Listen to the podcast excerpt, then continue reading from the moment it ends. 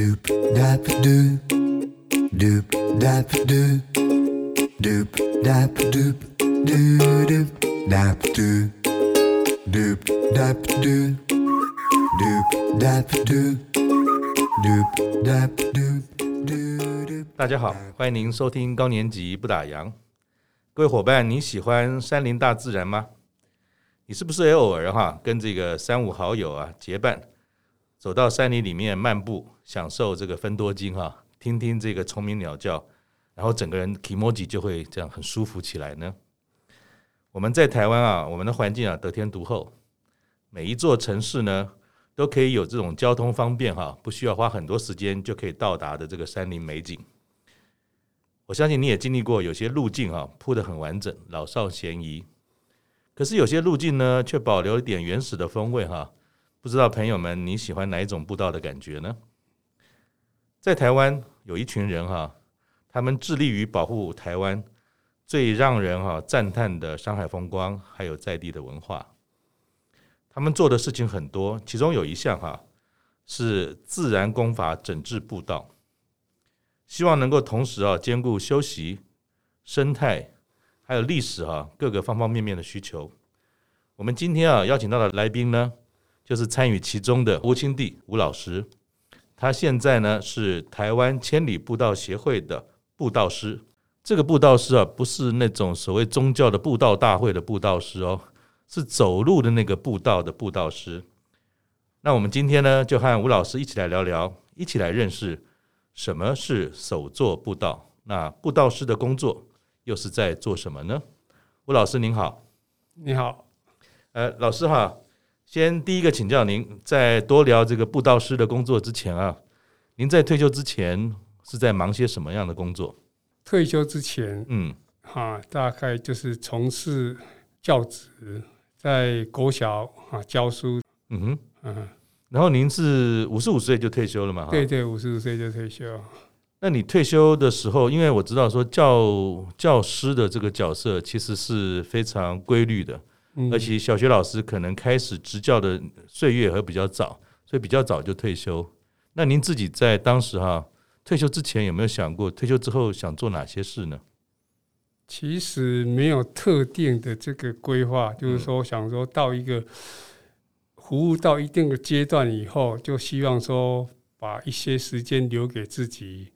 然后五十五岁退休以后，大概目标也是说，希望在哈从事一些哈户外的活动啊，旅游啦，还是露营啦之类的哈活动。嗯哼，所以我刚才在在节目开始之前跟您的闲聊哈，好像您从小就很喜欢户外，而且从小就很早很早就在田里帮忙了。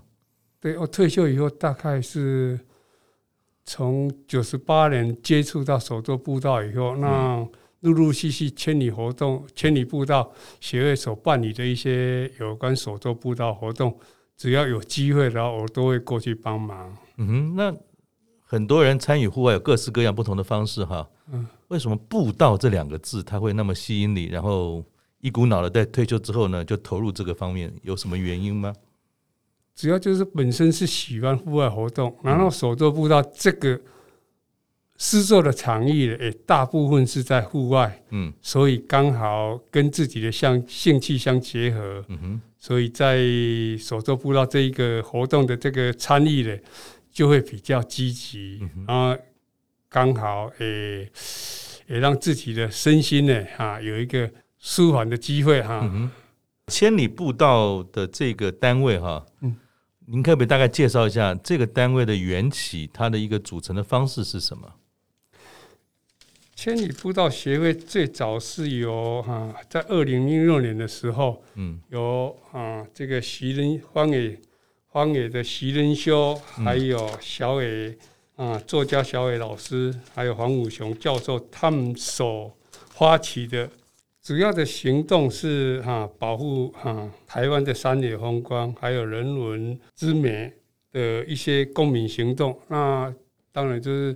他们主要的目的是希望能够让台湾这个土地的一些哈这个优美的环境，还有一些生态，能够完整的保留下来。嗯，那就你的认知啊，就是我们一般在外面或者去爬山，其实我最怕碰到的步道叫做水泥的阶梯，其实走起来是很不舒服的。那他们三位在二零零六年哈，陆陆续续可能把特定的一种自然步道的概念带进来，能够让所谓环境能够不要被任意的破坏，也保持它的生态的特色跟人文等等哈。那手作步道它又是一个什么样的一个概念？跟一般我们所看到可能这种水泥台阶啊，虽然很方便了，但是是不是它可以看得出来跟环境是不太相容？所以手作步道。跟一般我们所看到那种非常人工的步道，看起来很方便、很漂亮的差异是什么？手作步道当然就是如主持人刚才所提到，在一些可能走起来很干净，可是呢又缺乏那一种走入自然的感觉。嗯，那其实对于我们人体的这个工学来讲。啊，走起来会不舒服。如果水泥阶梯有一些设计不良的话，高差太大了，或者说，甚至说我们讲说从外面运来一些材料，当然对环境也不相容。嗯哼，啊，除了水泥阶梯以外，还有一些木栈道也是一样的。嗯，那木栈道的话，当然它在在环境上面可能使用的年限又会受到限制。嗯哼，到最后有一些步道甚至呢就。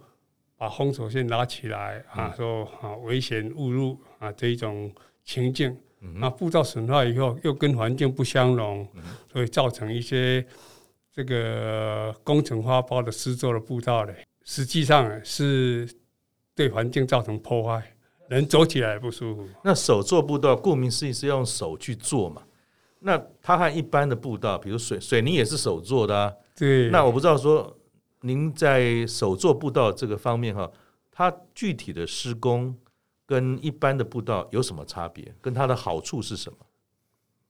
我们手做步道它主要有一个很重要的精神，就是说这个这些材料跟环境啊是就地收集来的哦，就地来，所以它实际上就是环境的一部分。有，有石头就用石头来。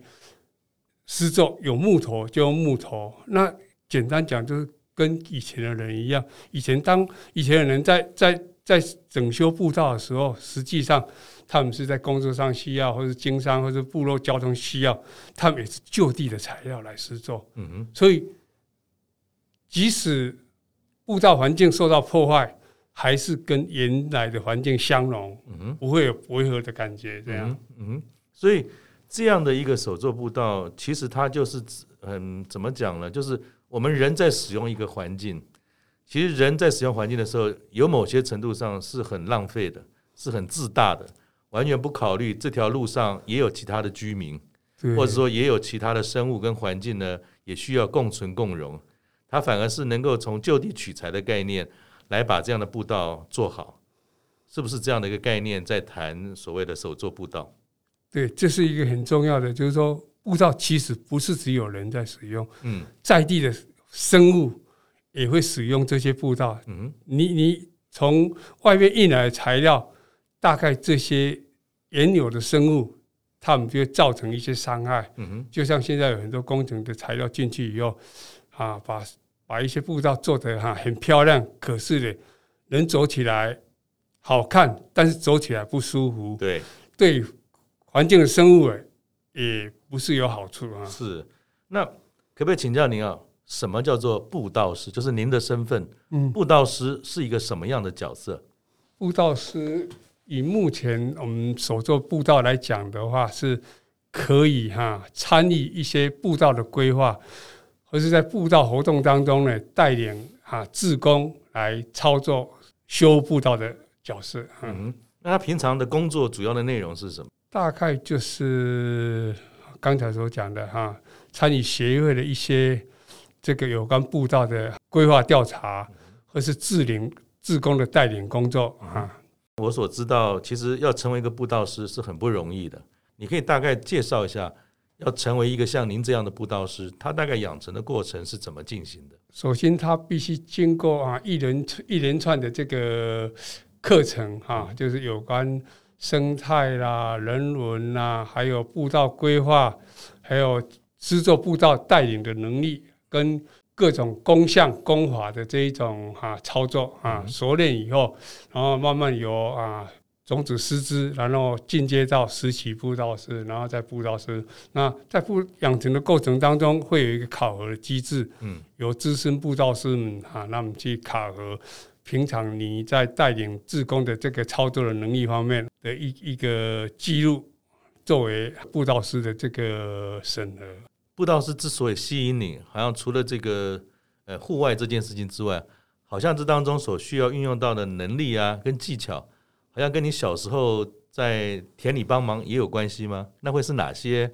呃，你的记忆中可以结合的？在我带领自工操作的这个过程当中，会用到一些工具的操作，我会比较熟练。嗯，所以在示范的时候就会比较哈、啊、有有说服力。这样，嗯，所以小时候会的东西，其实在这边也可以用得上。对对对。那通常哈，像您因为本身也喜欢户外，嗯，然后又是男士。那感觉上好像做步道可能要很多是劳力活哈，嗯，那什么样条件的人啊可以参与这个布道师的养成计划呢？其实这个大概跟体能什么不是有很大的关联哦，是哦，那那是只要是有有这一种兴趣，然后又对自然环境的保护有有这一种热忱的话，哈，都可以来参与。那目前在协会里面哈，像您这样布道师，目前已经有几位了？像我这样的布道师有七位，那另外十几布道师就也有差不多二十几位左右。那种子师资的，那人数更多啊。受过啊上个步道学的这个这个伙伴呢，他们在经过一定的这个程序的这个训练以后，然后经过资深布道师的考核，他们就能够成为种子师资，然后慢慢一个阶段一个阶段上来这样。那如果大家对于布道师的养成哈，跟他的角色是有兴趣的话，您也可以在我们的这一集的资讯页当中会有相关的的连接，所以您也可以做些参考。啊，那老师哈，我们刚才聊了那么多，其实我蛮好奇的哈，就是您最近有没有什么参与这个手作布道的专案？因为我很想了解说，布道师其实在一个专案当中所负责的工作，还有他跟工作的人员像志工啊，他是怎么互动的？有没有最近有些专案可以跟我们分享一下？通常一个布道活动呢，大概需要一位布道师。以最近啊，七月初才在日月潭附近有一条涉水森林步道。嗯哼，我所带领的活动当中呢，啊，大概志工呢来了差不多三十个左右。哦，那不少人呢。那我们有大概八位的哈。不不同层级的布道师来带领这一次活动。嗯哼，那一条步道哈，其实涉水森林步道是经过很长一段时间不断的整修。以目前来讲，大致上哈的问题都已经排除了。那这一次的活动呢，主要就是有一个陡坡的路段，跟在比较平坦的地方有一些泥泞的地方需要改善。嗯哼，那平坦的地方泥泞改善的话，就是水的部分啊，泥泞的部分，把水的部分把它排除掉以后，让步道变得干爽。那陡坡的部分呢，就是利用啊木阶梯来让步道呢在行走的时候避免湿滑所造成的危险。那另外还有比较陡的部分，路基已经严重冲水了，是。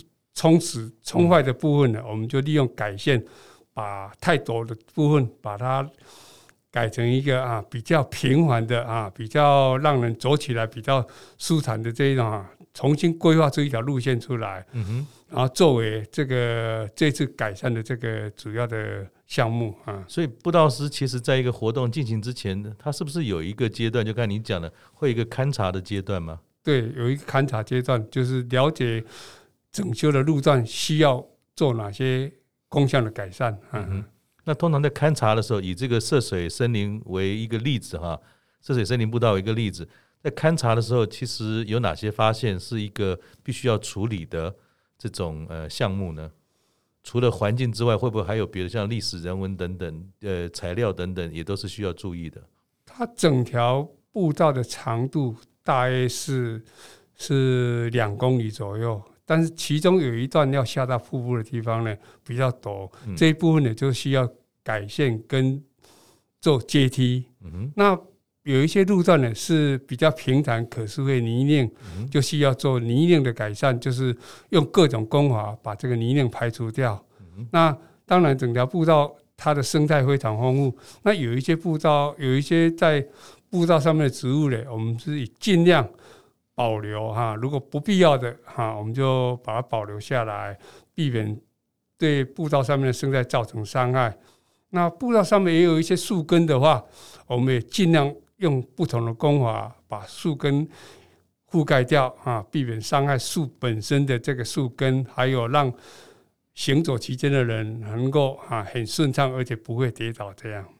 所以听起来是其实从手作步道的理念上来看，它不是只有解决一个我们看得到的表象，比如说泥泞啦、高低差啦。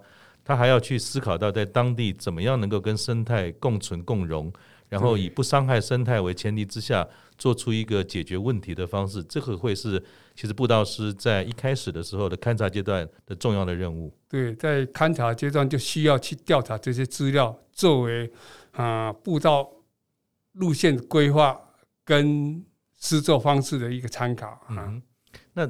勘察之后，呃，是不是就进入到跟活动有关？那活动的本身哈，那布道师要做哪些的这个呃任务呢？以活动当天来讲的话，施作当天来讲的话，大概会注意整个活动的这个，当然就是自工的安全嘛，还有施作的品质，哈，还有一些哈志工他们在步道上面的一些反应啊。或者说，对工法的这种指引的话，啊，需要做一些说明，让步道能了解到今天这个步道为什么要这样做整修啊。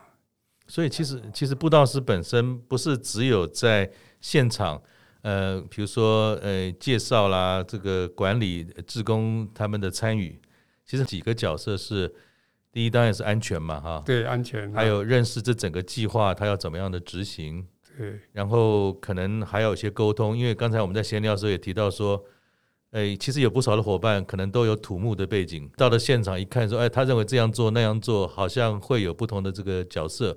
其实布道是很重要的。另外一件事情就是能够去沟通，呃，职工，对，把这件事情任务的做好之外，还有很重要，好像你提到说，要让他们知道这一段步道真的就是你付出的这种荣誉感。也会是呃，布道师本身除了工程以外，很重要的一个团队带领嘛。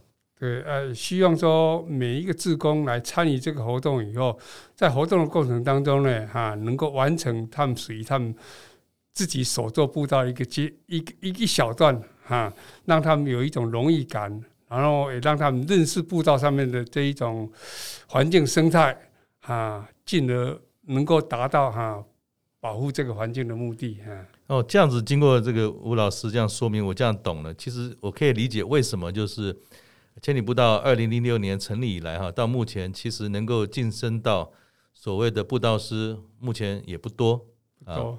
那因为他的角色非常的这种多样啊。从刚才的例子，我大概可以捕捉到是第一个，他本身要具有一定的生态环境的学养，而且他还有历史人文的概念，他可以在路线规划的时候。不是求好求快，而是能够以符合在地的生态的融合，还有历史人文的保留，是一个很重要的这种呃经验值跟专长嘛哈。那刚才在录音之前啊，跟这个吴老师的闲聊当中，布道师其实还各有特色，他并不是只有做单一的哈，做同一个事情，不同人来带领的导游而已。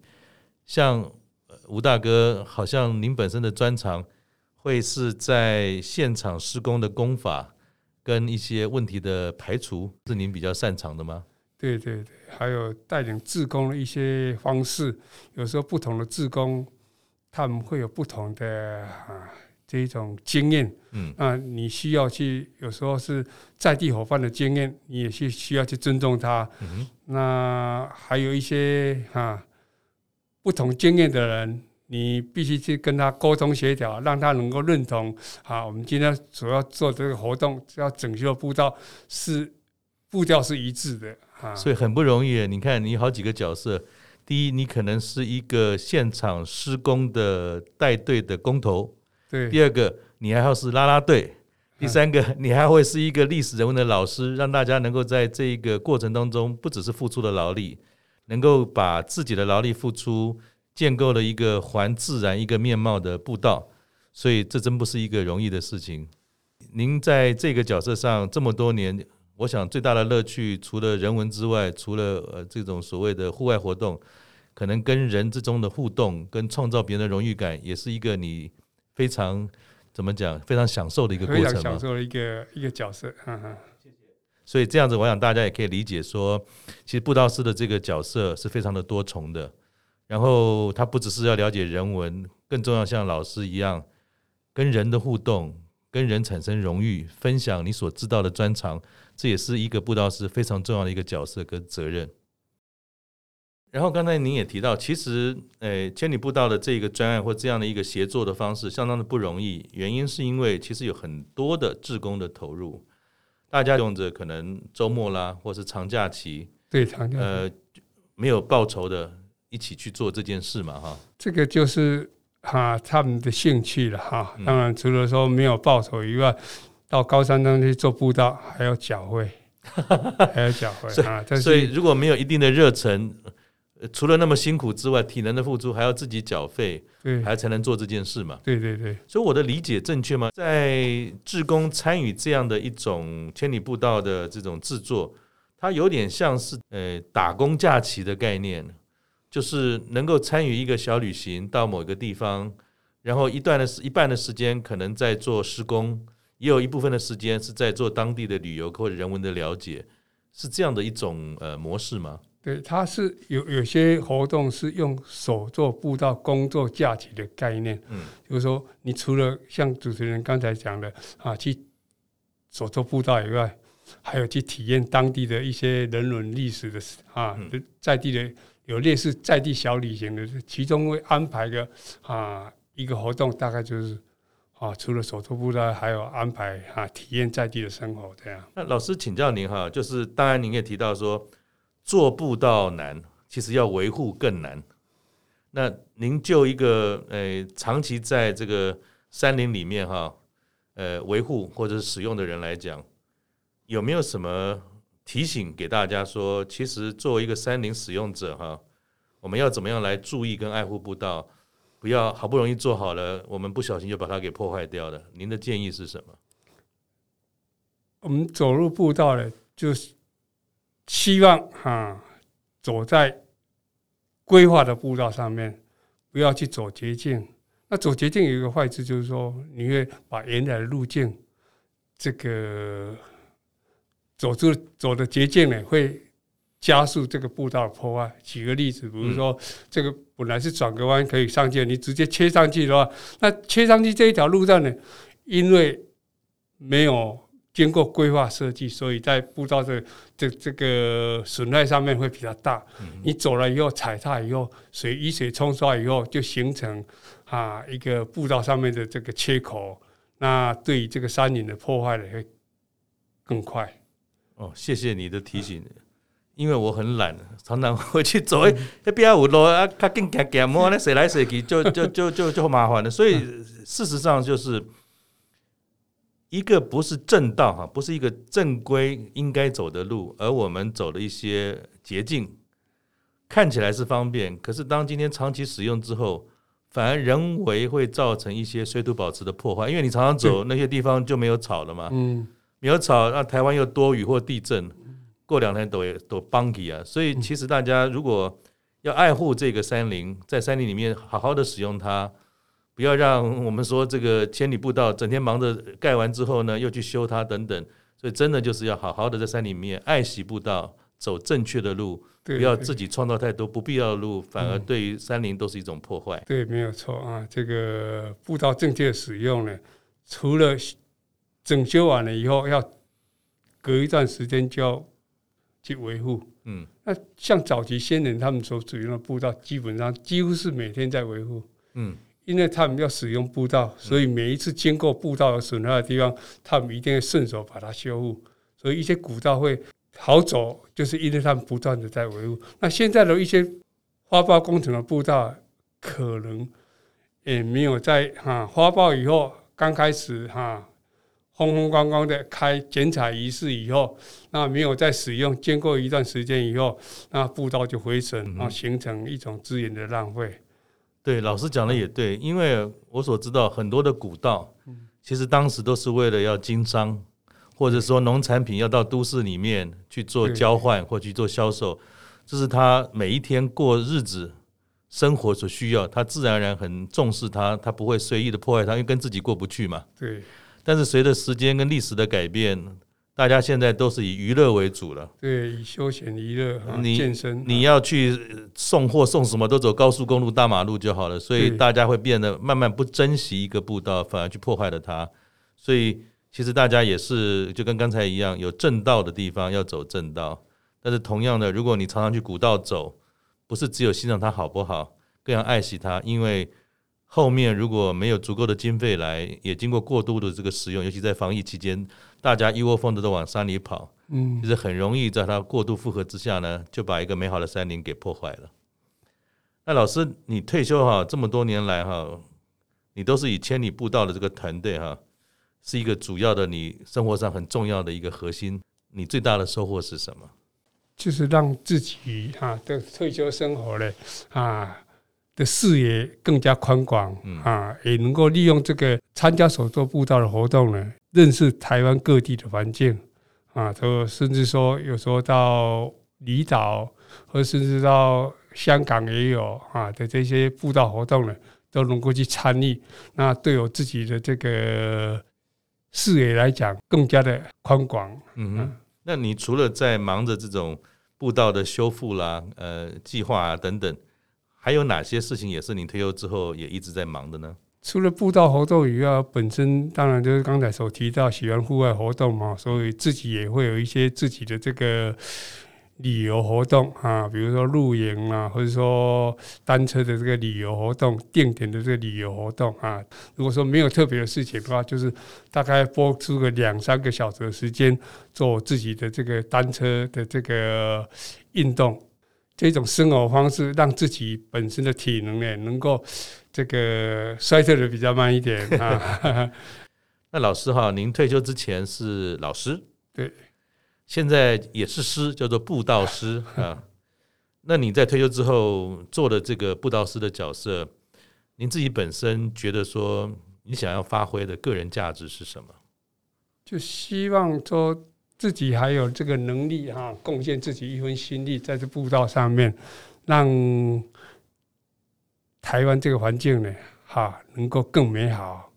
哈，有时候甚至说有时候自己出去小旅行的时候，看到一些哈这个哈脏乱的地方，虽然是很微小的地方，我能够做的大概捡个垃圾，但是至少让它对环境的破坏减少一点点。啊，也是我一点小小的这一种哈，希望能够付出的这一种心力啊。所以您在退休前是教小朋友，对对对。退休之后，其实你也希望花更多的时间，能够教育大朋友，就是怎么样跟这个环境呢，可以更好的相处，然后一起去维护它。只要愿意，哪怕一点小小的垃圾，老师都愿意把它捡起来，让它更好。那最后请教老师哈，您退休到现在也十几年了。那你做一个过来人哈，可不可以分享一个你觉得最重要的退休的观念？不论是准备退休或者退休的生活，让我们听众分享。退休的生活呢，哈，这个如果体育上许可的话，哈，多到户外走走，不一定是要做志工，也不一定要说希望说能够贡献什么，但至少对自己来讲的话，是一种哈，让自己的身心。能够得到一种较好的舒缓。如果没有空到户外走走的话，啊，在家里啊看看书啦，或者说做做家事，也是一种不错的退休生活。像老师，虽然他已经成为一个布道师，但是事实上他也有其他另外一个面向上花了不少时间，也在做自己喜欢的运动嘛。对对。好，所以各位朋友，如果您也喜欢山林的活动，当然除了去享受它，也要好好的保护它。如果你更有兴趣，跟吴老师一样，能够让我们的山林更美好，也欢迎您能够参与志工，或者更进一步的成为布道师，带领着大家把这样的一个工作给传承下去。谢谢大家，谢谢吴老师，我们下次见，拜拜，谢谢。